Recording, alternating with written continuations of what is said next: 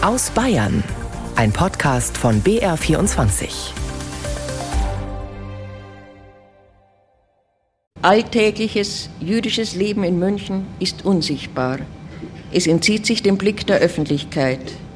Es findet statt hinter streng bewachten Mauern, deren Sicherheit jedoch nur trügerisch sein kann. Mit der Errichtung des jüdischen Zentrums Jakobsplatz wird sich dies ändern.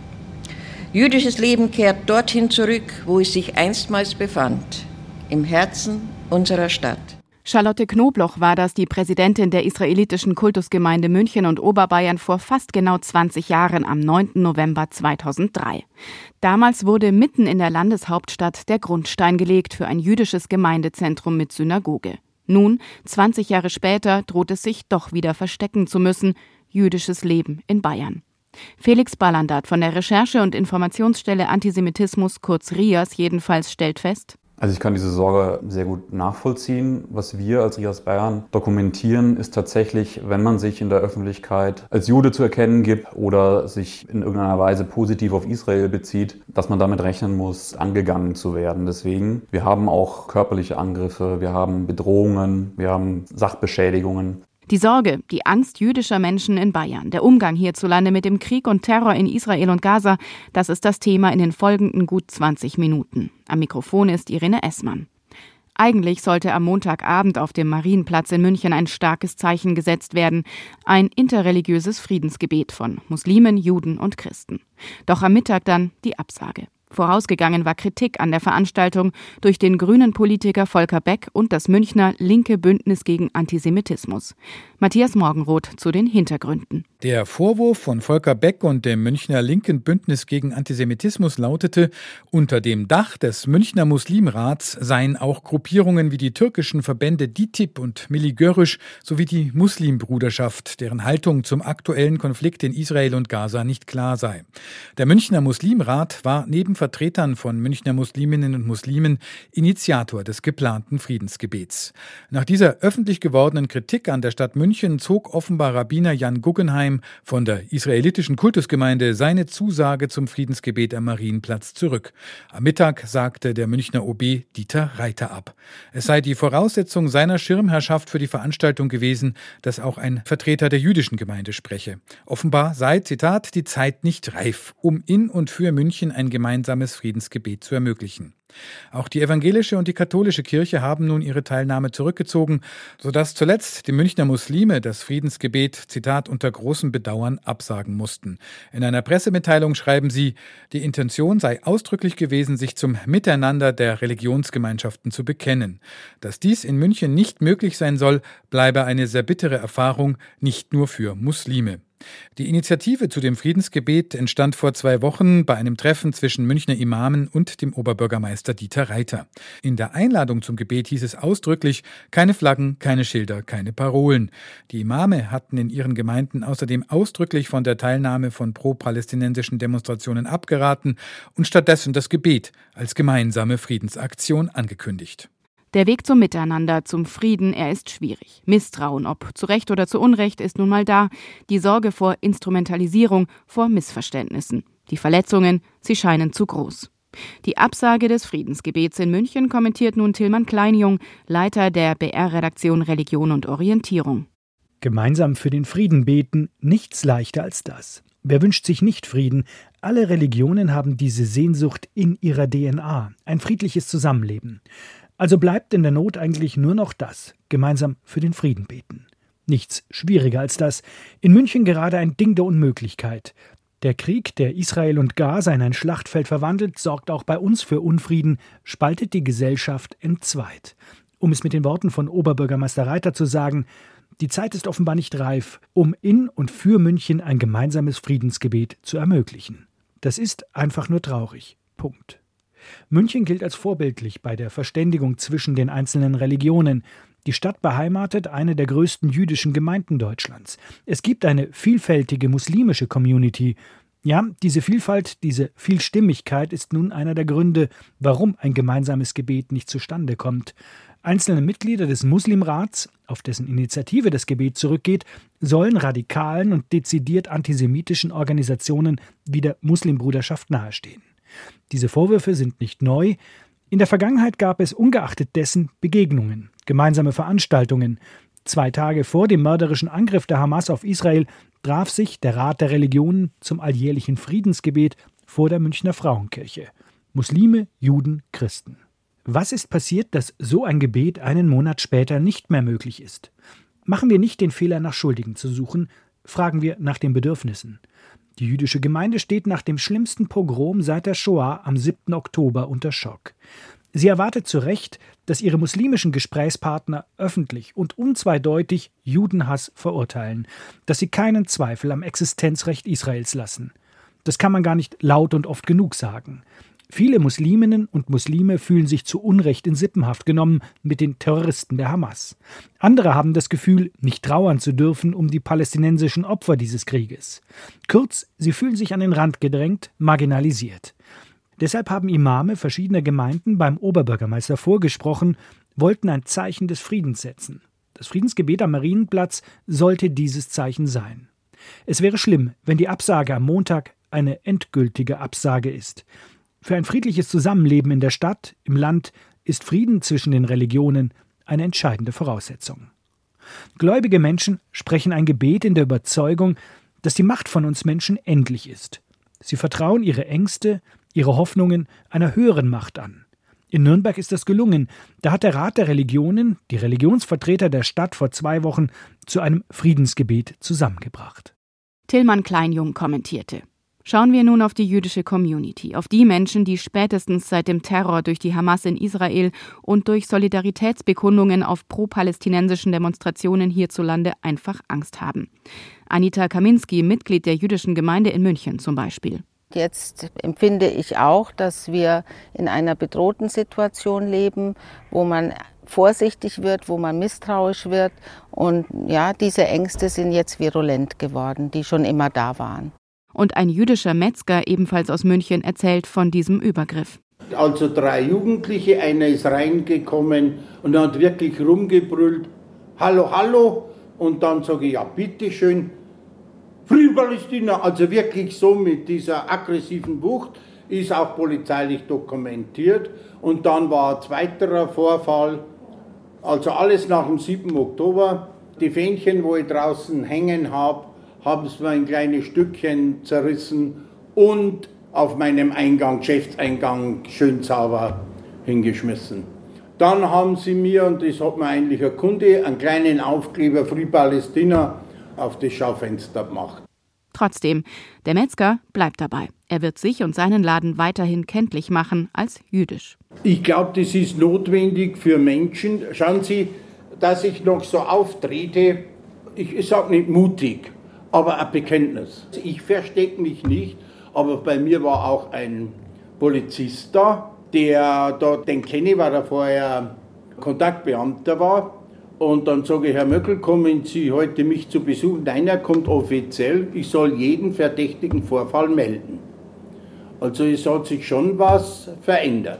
Ich habe keine Angst, aber nach dem Vorfall, das habe ich auch Polizei gesagt, ich habe eigentlich keine Angst gehabt, aber es bleibt ein unsicheres, mulmiges Gefühl. Andere aber sind dazu übergegangen, ihre Identität zu verstecken. Meine Kollegin Sandra Demmelhuber hat zahlreiche Kontakte in die jüdische Community. In den letzten Tagen und Wochen war sie dort viel unterwegs für ihre Recherchen. Sandra, was erzählen dir denn die Frauen, Männer und Kinder? Wie geht's ihnen? Wie erleben sie gerade diese mehr als angespannte Lage? Ja, es gibt einige jüdische Menschen, äh, gerade in München, und die haben wirklich Angst. Ähm, die verfolgen natürlich, was da gerade so passiert. Die verfolgen, was da gerade auf den Straßen los ist. Und deren Sicherheitsgefühl ist jetzt natürlich erschüttert. Es gibt aber auch Ausnahmen. Also es gibt tatsächlich auch Menschen, die sagen, ich lasse mich da jetzt nicht unterkriegen, ich bin Teil dieser Gesellschaft und werde das weiterhin sein. Und wir haben ja gerade diesen jüdischen Metzger gehört und das ist einer davon. Der wird nach wie vor seine Israel-Flaggen draußen an seinem Laden anbringen. Der hat ja auch die jüdische Zeitung nicht nur abonniert, sondern er stellt einzelne Seiten am Schaufenster aus. Und er sagt, er, er will seine Religion zeigen und er will auch seine Sympathie für Israel zeigen. Und er lässt sich da nicht unterkriegen. Natürlich hat er auch Negatives erlebt, weil das macht ihn auch angreifbar. Also er hat erlebt, dass wohl Jugendliche in seinen Laden reingekommen sind und Free Palästina gerufen haben. Die Israel-Flaggen, die wurden zerrissen und dann an den, also die, die, die einzelnen Teile wurden dann am Boden zerstreut. Aber er hat auch gesagt, es kamen auch mehrere Kunden rein und haben gesagt, wir sind voll auf deiner Seite, wir stehen hinter Israel, wir unterstützen dich. Und was er erzählt hat, das hat mich sehr bewegt. Es kam wohl auch ein Moslem auch rein in seinen Laden und der hat gesagt, ich entschuldige mich im Namen meiner Religion für das, was in Israel am 7. Oktober passiert ist. Also es gibt auch diese positiven Begegnungen. Aber grundsätzlich die Angst, höre ich raus, überwiegt doch bei den Menschen. Wie reagieren denn eigentlich die jüdischen Gemeinden? Wie versuchen die, ihre Mitglieder zu schützen? Vor Übergriffen?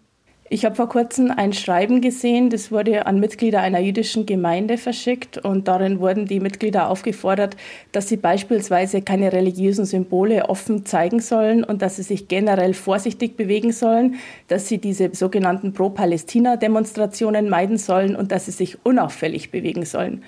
Und ich muss ganz ehrlich sagen, als ich das gelesen habe, das hat mich sehr erschrocken, dass sich jüdische Menschen hier unauffällig bewegen sollen, damit sie nicht angegriffen werden. Und ich finde, das ist eine Entwicklung, die ist sehr, sehr bedenklich. Wir wissen ja, dass Synagogen, jüdische Gemeindezentren ja ohnehin auch bewacht werden von der Polizei. Ist da auch noch mal irgendwas verstärkt worden? Was weißt du darüber?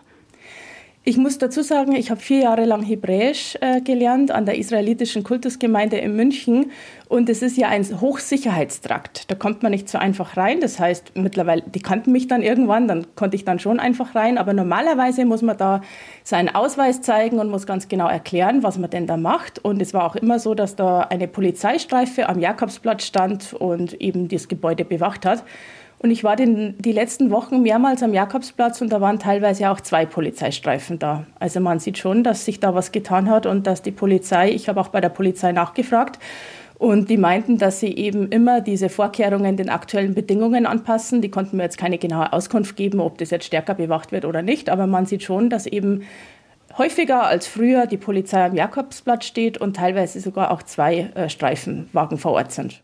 Es ist ja oft auch einfach nur so ein Gefühl, dass man sagt, man muss aufpassen, ein Gefühl der Unsicherheit. Gibt es denn Anzeichen, dass diese Sorgen, dass es zu Übergriffen kommt, ich meine, von Einzelnen haben wir natürlich auch berichtet, aber dass es größer angelegte Übergriffe gibt, dass die mehr werden, ist das denn begründet?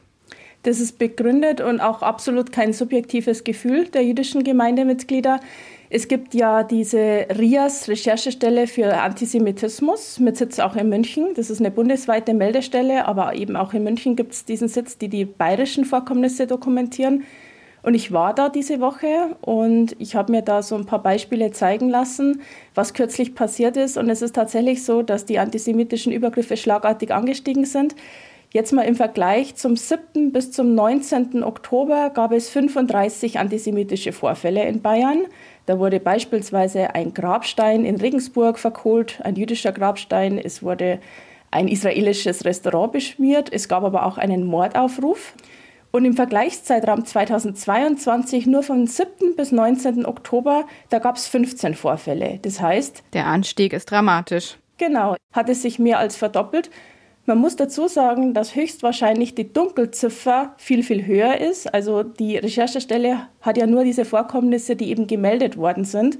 Und ich habe vorhin ja schon gesagt, ich spreche jetzt vom 7. bis zum 19. Oktober. Das bedeutet, es gibt noch sehr viele Vorkommnisse, die noch nicht dokumentiert werden konnten. Der Leiter der Recherchestelle in Bayern sagte mir, dass die gerade überhaupt nicht mehr hinterherkommen, weil eben so viel gemeldet wird. Und ich denke, in zwei, drei Wochen kann man da vielleicht nochmal nachfragen und dann wird sich das nochmal zeigen, dass es wohl angestiegen ist. Kann man denn was zu den Hintergründen sagen? Weiß Rias da mehr, ob es sich dann eben auch speziell um muslimischen Antisemitismus handelt? Also ein Hauptschwerpunkt dieser Vorkommnisse sind tatsächlich diese Palästina-Demonstrationen. Da gab es mehrere Vorkommnisse und da liegt natürlich schon nahe, dass es irgendwie in Zusammenhang mit den Menschen steht, die, sage ich mal, den palästinensischen Gebieten nahestehen. Ich kann aber jetzt keine validen Zahlen nennen. Man muss natürlich klar hervorheben, Antisemitismus ist nicht nur ein Problem, was jetzt die Situation betrifft in Israel und in Gaza oder Antisemitismus ist kein Problem, der jetzt speziell auf muslimische Mitbürger abgewälzt werden kann. Das gab es auch vorher schon. Aber ich kann jetzt da keine Zahlen dazu nennen, aber ein Schwerpunkt sind wohl auch diese Demonstrationen aktuell, wo eben solche Vorkommnisse passieren. Du hast ja vorhin schon angesprochen, du hast Hebräisch gelernt in der israelitischen Kultusgemeinde München und Oberbayern hier in München. Hast du also auch viele Kontakte in die Community, beschäftigst dich auch journalistisch viel mit dem Thema Antisemitismus. Wie ordnest du denn das, was gerade los ist, auch die Zahlen, über die wir gerade gesprochen haben, ein? Ich finde, das ist eine absolut erschreckende Entwicklung. Ich war am Donnerstag bei Anita Kaminski. Das ist eine, sie gehört, gehört zum Vorstand der israelitischen Kultusgemeinde. Und wir haben da eben gedreht, äh, weil eben die jüdische Allgemeine ja ab nächsten Donnerstag nur noch neutral verpackt geliefert wird. Und wenn ich mir denke, dass alle anderen Zeitungen ganz normal offen ausgeliefert werden, egal ob es religiöse Zeitungen sind oder andere Blätter, aber nur die jüdische Allgemeine verpackt werden muss, weil eben die Empfänger Angst haben, dass sie dadurch als Juden identifizierbar sind, dann ist es eine absolut erschreckende Entwicklung auch, dass, dass Jüdinnen und Juden keine religiösen Symbole mehr zeigen dürfen, dass sie sich überhaupt nicht mehr als Juden zu erkennen geben. Es ist ja auch so, dass es mehrere jüdische Menschen gibt, denen sieht man das gar nicht an, weil sie zum Beispiel keine typischen jüdischen Namen tragen. Und ich finde, das ist eine absolut schreckliche Entwicklung. Und ja, ich habe vor kurzem ja auch mit Ludwig Späne darüber gesprochen und er sagt, jetzt ist der volle Rechtsstaat gefordert.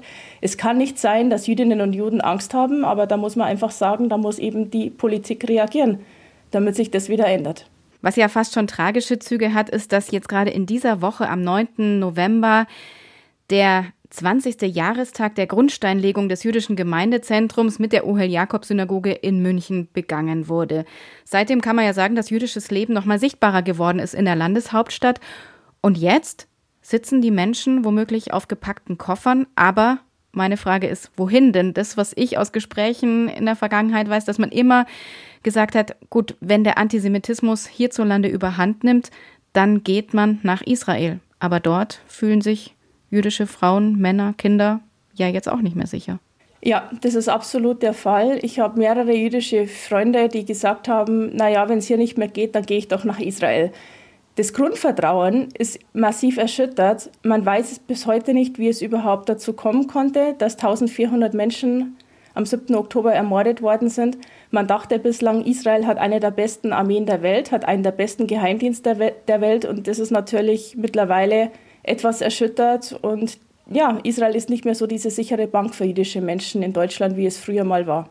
Berichtet also unsere Oberbayern-Reporterin und Kennerin der jüdischen Community in München, Sandra Demmelhuber. Und wir haben es gerade angesprochen, 20 Jahre ist es nun her, da wurde der Grundstein mitten in München gelegt für eine neue Synagoge, für ein jüdisches Gemeindezentrum. Ganz bewusst hatte man damals den 9. November, den Jahrestag der Reichspogromnacht, gewählt. Barbara Schneider. Für Peter Gutmann war der 9. November 2003 ein besonderer Tag. Die Grundsteinlegung war ja ein erhebendes Gefühl für jeden jüdischen Menschen in München, in die Mitte der Stadt zurückzukehren. Man wollte natürlich zeigen, dass gerade mit der Zerstörung 1938 an diesem gleichen Tag gezeigt wird, wir Juden leben noch, wir sind mitten in der Stadt und wir errichten unser neues Gemeindezentrum mit der Synagoge hier mittendrin in München. Im Juni 1938 hatte Adolf Hitler den Befehl gegeben, die Hauptsynagoge in München dem Erdboden gleichzumachen. Fünf Monate vor den Novemberpogromen war das. Die Grundsteinlegung am Tag genau 65 Jahre nach der Reichspogromnacht sollte einen Neuanfang markieren. So hat es auch Altbürgermeister Hans-Jochen Vogel damals formuliert. Urheber und Vollstrecker des Holocaust haben nicht das letzte Wort. Der Wille zum Leben, der Wille zur Versöhnung und der Wille zum Miteinander sind stärker als Verbrechen, Mord und Tod. In der Mitte der Stadt ist seitdem nicht nur eine neue Synagoge entstanden, zum jüdischen Zentrum gehören heute ein Kindergarten und eine Grundschule. Die jüdische Gemeinde ist mit rund 9500 Mitgliedern heute eine der größten in Deutschland. Der Vizepräsident der israelitischen Kultusgemeinde Peter Gutmann. Über die 20 Jahre hinweg hatte das jüdische Leben hier eine regelrechte Blüte. Wir haben, glaube ich, keiner von uns gedacht, dass es mal sein könnte, dass auf deutschem Boden wieder Demonstrationen nicht nur gegen Israel, sondern gegen das Judentum stattfindet. Das haben wir eigentlich nie erwartet. Das ist erschreckend. Bis heute bewachen Polizisten das Gebäude und schützen das jüdische Leben. 2003 verhinderte die Polizei ein von Neonazis geplantes Sprengstoffattentat während der Grundsteinlegung. Seit dem Angriff der Terrororganisation Hamas auf Israel hat sich die Situation zugespitzt. Dass heute Menschen in Deutschland auf den Straßen offen ihren Judenhass zeigen, erschreckt die Präsidentin der israelitischen Kultusgemeinde Charlotte Knobloch. Sie hat als Mädchen die Reichspogromnacht miterlebt und ist heute ernüchtert. Selbstverständlich habe ich das jüdische Leben in der Vergangenheit gesehen in Deutschland. Heute sehe ich das nicht mehr so. Die Ruhe, die wir hatten und die Begeisterung, die wir hatten, dass da in Deutschland wieder ein Judentum sich entwickelt hat, das eine große Zukunft hat, das ist momentan vorbei. So die Präsidentin der israelitischen Kultusgemeinde München und Oberbayern, Charlotte Knobloch, im Beitrag von Barbara Schneider. Und das war der Blick auf Bayern an diesem Sonntag, auf ein Bayern, in dem jüdische Menschen ihr Jüdischsein wieder verstecken. Irene Essmann dankt fürs Zuhören und überlässt das letzte Wort dem Antisemitismusbeauftragten der bayerischen Staatsregierung, Ludwig Spähnle. Jüdinnen und Juden in Bayern fürchten sich. Das ist ein Skandal für unsere Gesellschaft. Wir müssen hier als Zivilgesellschaft zusammenstehen. Die Politik stellt Sicherheit sicher für die jüdischen Einrichtungen, aber das ist natürlich nur ein Teil. Wir müssen Antisemitismus von der Wurzel her bekämpfen, das heißt informieren, bilden, müssen uns aber auch dagegen wehren, wie mit dem Thema Israel umgegangen wird. Wenn Israel ins Meer gebrüllt wird, wenn der menschenverachtende Terror der Hamas verherrlicht wird, dann ist hier der volle Rechtsstaat gefordert. Das ist kein Lippenbekenntnis.